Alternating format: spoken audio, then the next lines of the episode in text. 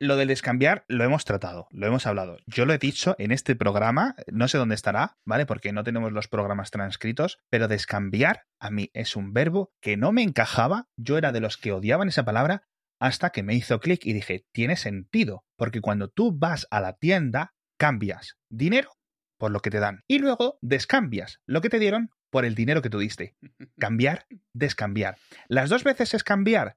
Sí, pero la segunda también vale descambiar. Entiendo que es raro, entiendo que choque, entiendo que parezca paleto, pero a mí me vale. Es gracioso porque siempre decimos que el, lenguaje tiende a simplificarse, pero no es cierto. Hay veces que el lenguaje crea palabras específicas para cosas específicas para evitarlo. Otras veces no. Otras veces junta 17 palabras diferentes en una sola y todas las demás caen en desuso. Cada vez que oyes gente quejándose de que ahora no se usa esta palabra tan bonita que era, sí, pero por alguna razón no era práctica. Eh, eh, lo contrario también pasa. O sea, descambiar no es como concreta o cosas así, que es una palabra que se ha dicho mal tantas veces que ya suena normal. Se usa en un contexto específico, no es igual que cambiar, no lo usas en cualquier tipo de cambio, lo usas en uno en particular. Entonces, yo creo que es más bien de ese tipo de palabras que se crearon para distinguir, porque es muy claro lo que ha pasado y lo que está sucediendo. Por lo que entiendo, se está considerando, ya se considera correcta, ¿no? O sea, ya está. No, es que no, la, la, gracia del lenguaje es que no dependen de que todos la consideremos correcta o no. Esto no es el blockchain del Bitcoin. Esto es en plan, si la consideran correcta, las dos personas que la están utilizando y el que la está recibiendo. Ya está. Y esta, esta es una discusión que yo tengo continuamente. La semana pasada la tuve. O sea, ahora tengo siete personas que me han bloqueado en Twitter. A mí me flipa que sigas teniendo seguidores con la cantidad de conversaciones en las que te metes, tío. Lo que pasa es que salió la cosa esta del solo, ¿vale? Solo con tilde, solo sin tilde. Que, por cierto, paréntesis muy rápido, yo he tenido que aprender a decir tilde porque en, en, Venezuela y en México y supongo que en toda Latinoamérica es el acento. El acento es la tilde. O sea, el acento no solo es la sílaba tónica, también es el simbolito. Algo lleva acento, no lleva acento. No, aquí, también. O sea, sí, sí, pero es, menos común. Lo más común es lo de la tilde. Y yo, la primera vez, yo solo había leído la palabra tilde en inglés. Pero escucha, es que se corrige. Es decir, cuando muchos lo hemos aprendido, hemos aprendido, y ponéis el acento en la O, y ponéis el acento no sé qué, y luego te corrigen. No, el símbolo ortográfico es tilde, el acento es lo de la entonación, no sé qué. Es la sílaba tónica, el acento. Muchos lo hemos aprendido como acento y se nos ha corregido poco a poco a decirle tilde, que es correcto, sí, pero no lo que hemos aprendido. Ya está. Es, es, es raro. me, ha costado muchísimo y ahora lo digo más que nada por evitar una segunda discusión en medio de una primera discusión. Nada más por eso. Porque Entonces la gente también estaba con lo del solo. ¿qué? Sí, estaban con el solo, que es que solo nunca debería no llevar acento a algo. Y es una discusión, yo recuerdo cuando fue hace 10 años, ¿no? Que dijo la, RAE que bueno, que solo sin acento, sin tilde, bien. Y, y, ya. Y luego reculó. Y me hace gracia porque esta discusión, o sea, en, la, en el que la RAE dice que algo está mal, luego dice que está bien y luego vuelve a decir que está mal, sí. está muy bien esa discusión, porque primero sale la discusión de la RAE no decide lo que está bien y lo que está mal. La RAE da, o sea, un corte de lo que ellos deciden que les, les gusta o no les gusta. Pero, escucha, la RAE, esto es una. Es porque esto en la RAE, digamos que, gestiona el español a nivel global. Lo que dice la RAE importa, importa al, en República Dominicana, porque yo he leído a veces en la prensa americana. A ver, fuera, o sea, incluso en España, pero fuera de España, la RAE existe solo para discutir. O sea, cuando en plan alguien te dice que algo está bien y tú dices que está mal, la RAE es lo típico que sacas, igual que aquí, pero allí importa menos. Es más como decir, pues este diccionario dice una cosa, este otro diccionario dice otra cosa.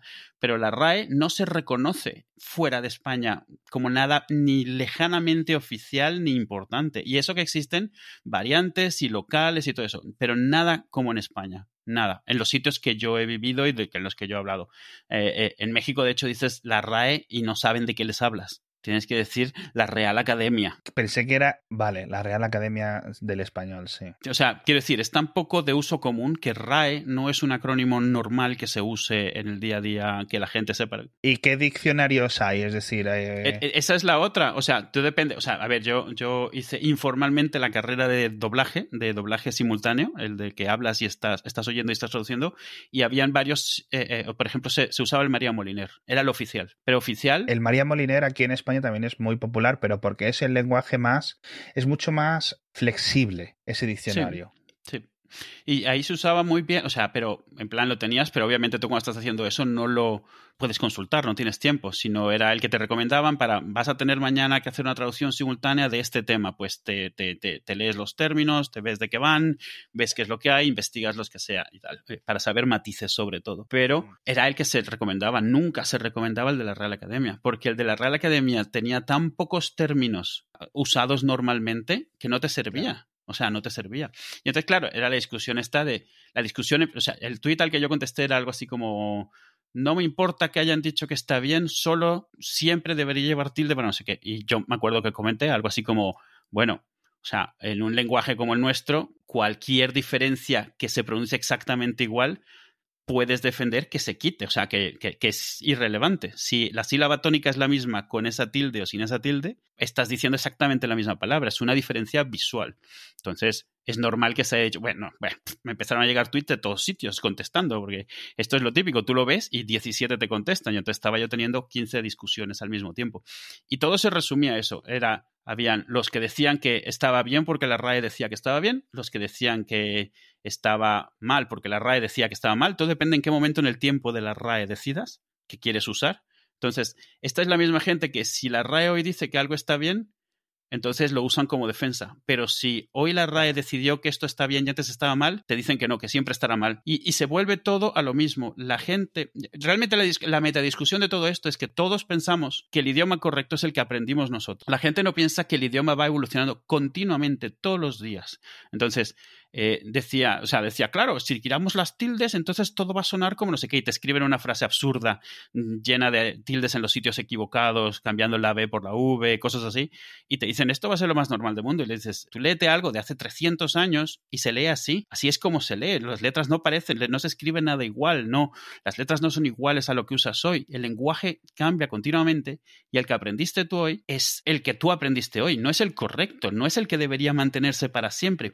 Y luego estaba pensando que en el fondo quejarse del lenguaje cuando cambia es una de esas señales de que te estás haciendo mayor. Porque es el momento en el cual la generación siguiente está haciendo lo que tú hiciste y no te está incluyendo.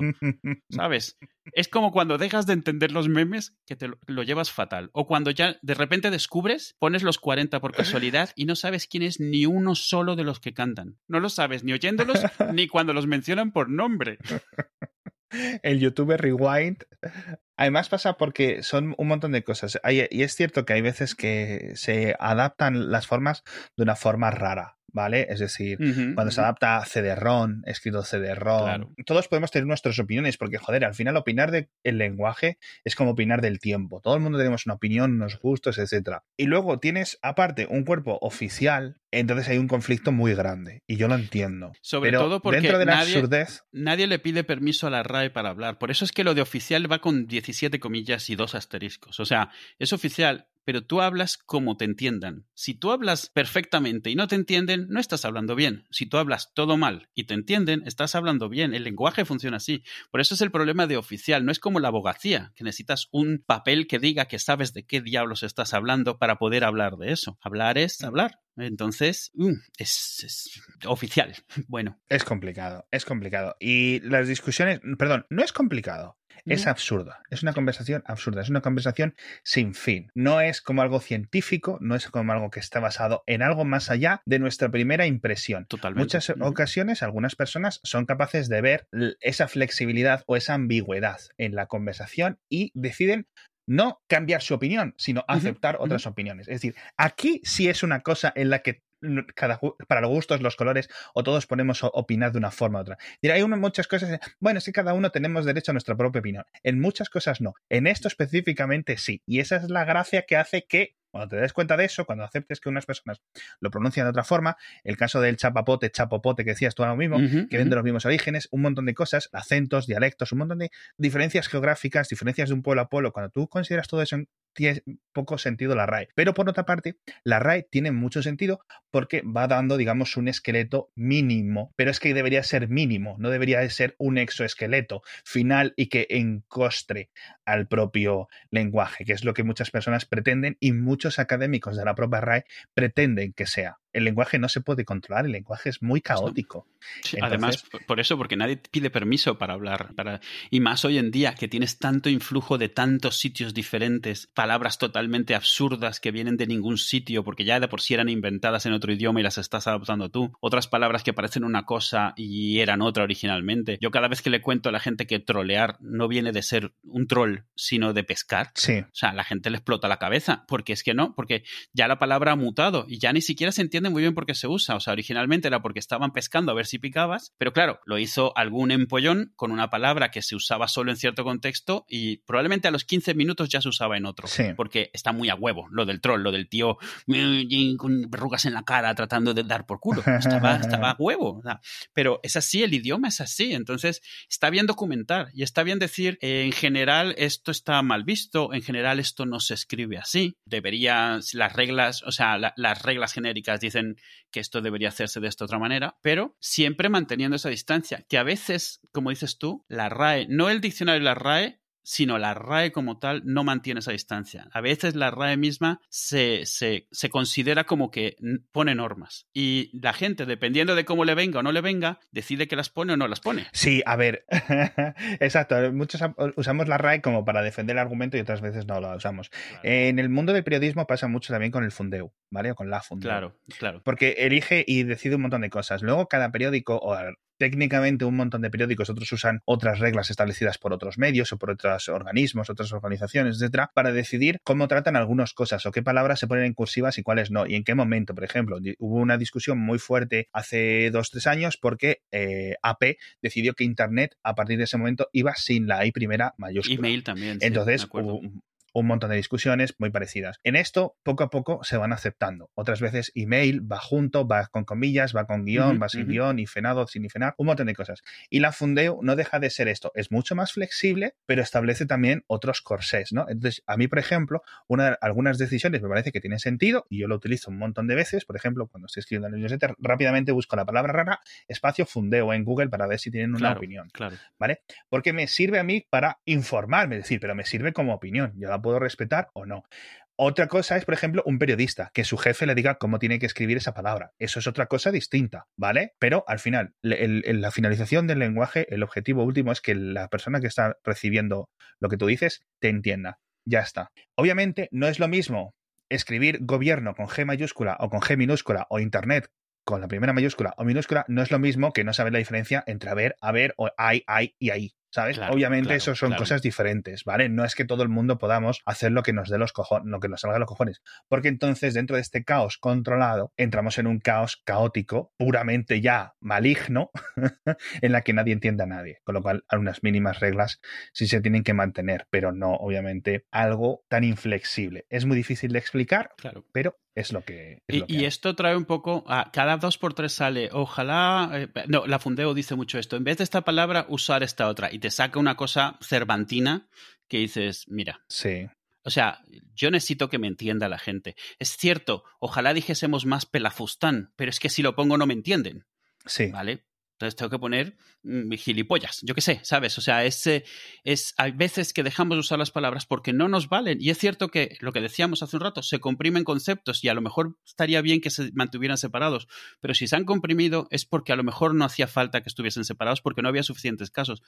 En otros casos, que me parece también bien, hay veces que se rescatan palabras viejas. O sea, yo qué sé, cancamusa, por ejemplo, es una palabra súper arcaica que rescató, no me acuerdo quién fue, Fukowski, uno de estos, en un post. Un y, y, se ha vuelto a empezar a usar porque define algo que empezó a suceder mucho con Internet y es una palabra antigua que define algo reciente. Pues me parece bien. Y la gente dice cancamusa y entiende lo que es cancamusa. Son pues, eh, eh, hay charlatanes, merolicos, esencialmente, pero digitales.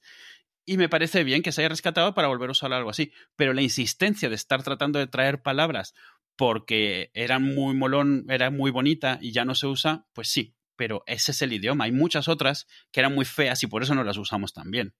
El lenguaje funciona de esa manera, hay que aceptarlo, hay que aceptar que tienes que seguir aprendiendo, no te puedes quedar con el lenguaje que aprendiste hasta que cumpliste 30 años, porque la gente sigue inventando palabras y sigue cambiando conceptos, y te gusta o no te gusta, se van a traer conceptos del inglés como antes no te importaba que viniesen del francés Que esa es otra Eso es. discusión de estas tontas. Bueno, Que es como, Claro. vamos.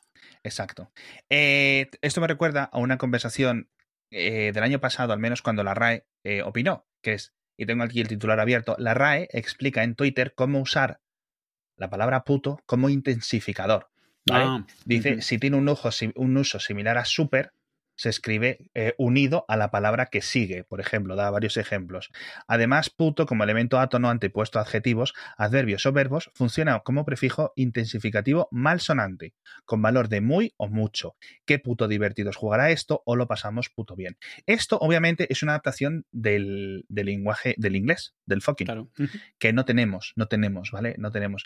Entonces se empezó a usar el puto, porque cuando tú estás construyendo las frases, como muchas de las que lees en internet o estás escuchando a gente en Twitch o en YouTube decir o en donde sea, ¿vale? ¿Vale? Con el fucking como eh, intensificativo, Sí. no las podías decir, porque mm, jodido, eh, el jodido no sé qué, no, no funciona. Entonces se convierte en eso, ¿vale? Intentamos intensificar a través de ahí y está guay. Está guay. Es una cosa rara, es una cosa que causó también mucho debate, pero de nuevo, mm, me sorprende que la RAE eh, lo dejara tan rápido, lo aceptara tan rápido, sinceramente. Es que lo usan mucho. Sí, es que es eso, porque pone aquí, por ejemplo, dice, por ejemplo, me puto encanta. Que luego ponen unas construcciones un poco ahí, un poco raras, pero bueno, vale. Sí, porque eso no tiene ninguna, no tiene ningún eh, historial previo en, en- Bueno. en español, más allá del super, por ejemplo. Por ejemplo, me super encanta, me perfecto. Estoy seguro que el super encanta no se decía en los años 50 Tampoco, en España. Tampoco. ujú. Claro. Entonces es complicado. Pero, pues es lo que es lo que toca. Pero esto es eso, chicos. Aceptar que el lenguaje va a cambiar con vuestro permiso, sin el permiso, mejor ir aceptando Ah, bueno, e, ir, e irlo adaptando, porque es lo que hay. El permiso es la clave. Y eso, si nos, si nos, si nos leyese cómo escribimos cualquier persona, yo que sé, de hace Covarrubias, pues se llevaría las manos a la cabeza de que todo parecería un caos absoluto. Pues lo mismo pasará con cualquiera de hoy que leyese algo de dentro de 200 años. Es- esto es bien, está bien, no pasa nada, es bueno. Es que no es una. Yo, yo no diría que es una cosa ni buena ni mala. Es decir, es que no tiene ese tipo de calificativos. El lenguaje No, no es bueno. Bueno, tienes razón, es normal, es, es totalmente normal. es como algo natural. Es decir, a mí que una gacela se la coma un león, ni es bueno ni es malo. El león come gacelas, la gacela es comida por un león.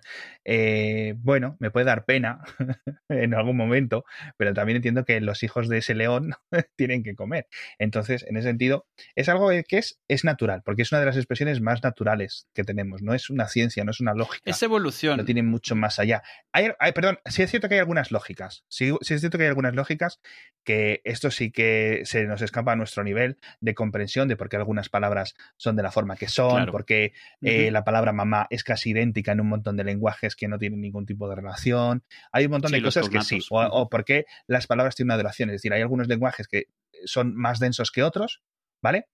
Pero no hay cosas muy estrafalarias. No hay lenguajes súper densos y lenguajes eh, poquísimo densos que necesites un minuto para decir una cosa, ¿no? Como los sends. Sí, sí, que normal, que no es como los ents. que, que- que- que usas el mismo tiempo para la misma densidad de información, más o menos, sí. Incluso en lenguajes que no tienen pausas, donde, donde, donde no es la separación entre palabras que usamos nosotros, sino un tema de, de inflexión y de cadencia, lo que aún así la densidad de información es más o menos la misma por minuto, sí. Exacto. Volviendo de todas formas al tema de la Fundeu. La Fundeu hizo una decisión que a mí me pareció muy curiosa, pero que los oyentes, los lectores de Mixio no la han acabado de entender, aunque para mí sí tiene sentido, que es la palabra influencer. ¿Cómo la adaptamos? La, la cogemos del Mm. inglés tradicional, porque es una cosa que ya existe, y luego tenemos una que ya estaba presente entre nosotros, que es influyente, pero que no acaba de encajar. Y ellos, la gente de Fundeu, se sacaron de la manga una palabra que es influente. ¿Vale? Sin la Y. sin la Y, ¿vale? Eh, por ejemplo, la RAE lo tiene como sinónimo de influyente, es decir, como pronunciación alternativa a influyente, pero influente siempre en menos uso que influyente. Y luego la gente de Fundeu el año pasado dijo influente, coma, alternativa a influencer. Y explicaba un poco que especialmente en el mundo de la mercadotecnia, las redes sociales, se utiliza la palabra influencer para aludir a aquellas personas con conocimiento, prestigio y presencia en determinados ámbitos en los que sus opiniones pueden influir en el comportamiento de otras personas. Perfecto. Y resulta que influente, que te digo, estaba en la RAE y está en la RAE ya como secundaria a influyente, que no sé dónde apareció esa Y, o con imagino que con el propio caos eh, evolutivo del lenguaje apareció esa Y, pero es una palabra que tradicionalmente y antiguamente se usaba más. Siglo XVII, siglo XVIII, cosas así, se utilizaba más influente que influyente. Luego acabó perdiendo peso y ahora la volvemos a sacar por su parecido a influencer. Con lo cual es una muy buena, es un muy buen ejemplo de estas vueltas caóticas, en cierto sentido, que dan lenguaje, simplemente porque llega una palabra con un cambio tecnológico que viene de otro país y de otro idioma y se asienta que significa lo mismo y que la estamos utilizando cuando realmente no tenemos una en, la cabeza de un montón de personas, como es la palabra influente, porque se dejó de usar. Se dejó de usar por una palabra que tenía más sentido, o perdón, una pronunciación que quizás tuviera más sentido, pero es más distinta que la nueva que estamos utilizando. Entonces, cuando se ve y se analiza esa situación, se dice, oye, eh, vamos a utilizar el anglicismo o un neologismo o lo que sea, que es válido, pero también decimos, oye, la palabra influente está aquí, existe y es válida la ponemos en vuestro conocimiento, que yo creo que es lo bueno. La ponemos en el conocimiento, ¿vale? Y ahí ya que la sociedad poco a poco vaya decidiendo si utilizamos influente o influencer, pero poco a poco va diciendo. yo de vez en cuando lo utilizo, la palabra influente, a pesar, de las, a pesar de las líneas rojas constantes en mi editor, que eso también tenemos que hablar de la palabra de los editores y de los correctores ortográficos como esta RAE algorítmica rara, o sobre todo los de los iPhone, que son muy eh, pervasivos, son muy existentes. ¿Pervasivo existe? Y sobre todo que son muy agresivos. Eh, no solo tienen un diccionario, sino que si una palabra está en el diccionario, pero es consideran que se usa muchísimo menos o que tú la usas mucho menos, te la marcan. Sí. O sea, no te la. Porque no es tanto que te digan que está incorrecta, es que te sugiere y te reemplaza automáticamente. No son las rayitas rojas, sino. Sí, sí. Mm. Bueno, en algunas ocasiones, exacto. Exacto. Eh, pervasivo sí existe, que se distribuye y difunde por todas partes, que tiende a propagarse o extenderse totalmente por medio de diversos canales, tecnologías, sistemas, dispositivos y otros. Pero es una palabra que el español ha cogido del italiano. Que entiendo que viene del cierto sentido porque yo la palabra la he aprendido en inglés, pervasive, ¿no? Pero resulta que ya existe. Obviamente, esa palabra ha llegado del inglés a través del francés y al español a través del italiano. Pero bueno, ha llegado. Y he dicho pervasivo así porque me pasa, me salía, me salía pero existe y funciona. O sea que pervasivo. Sí, pero que es como bizarro. Empieza en Italia, pero a través del francés ha llegado a Estados Unidos y a través de Italia nos ha llegado a nosotros. Pues es, que es una de esas que además sale últimamente mucho porque como finalmente la aprobaron, eh, la aprobaron, de nuevo, entre comillas, como que se puede usar para lo que lo usa la totalidad de la humanidad que habla de eh, sale mucho, porque es como durante años dijeron que era esto y, y hay gente que se ha enrocado, gente que en su vida la ha usado como valiente Ahora te dicen, no, no, siempre significará valiente y gallardo. Y tú, no, no. O sea, no, no, no lo ha, no lo significado nunca. Y, lo, interesante que vi esta última vez es que al principio tampoco significaba eso. Eso fue un cambio como del siglo XVII en el cual empezó a significar valiente. Antes de eso significaba agresivo, inusual, que, es, que se acerca más al iracundo original de, los italianos. y, y, me hace gracia porque es como, yo, yo lo que me imagino es es una palabra que los italianos decían de los españoles a modo de insulto. O sea, a los guerreros, a los, a los soldados españoles les llamaban bizarros por, por chungos. Y, y que nosotros lo hayamos convertido a valiente, me parece ese tipo de cosas de, no, no, hijo, no estás gordo, estás fornido, ¿sabes? Es como, me parece... como cuando una abuela, como una abuela te dice, Totalmente. estás grande. Es como una cosa de una inseguridad tan grande y todo, todo Cristo usándolo de siempre como, como se ha usado en el resto del, del planeta, que es como raro, inusual, chocante, lo que tú quieras, ¿no? Y, yo creo, yo sigo convencido, tengo la teoría de que quien terminó de romper eso fue los cómics de Superman. El primer bizarro que se volvió popular como palabra es bizarro Superman. Es el primer sitio en el que lo ves usado de forma común en español, en los cómics de Novaro, además de, de Superboy, donde sale el primer bizarro. Eh, y desde entonces yo aprendí en ese cómic, pero leyendo por ahí un montón de gente la palabra la conoce por los cómics. Y claro, esa era la idea que era un Superman chungo, era un Superman al, eh, contrario, raro, inusual. Sí, exacto. No era un Superman valiente. Entonces, era, una batalla perdida. Y finalmente han, han declarado la derrota y ya viene tanto valiente como raro. Pero bueno,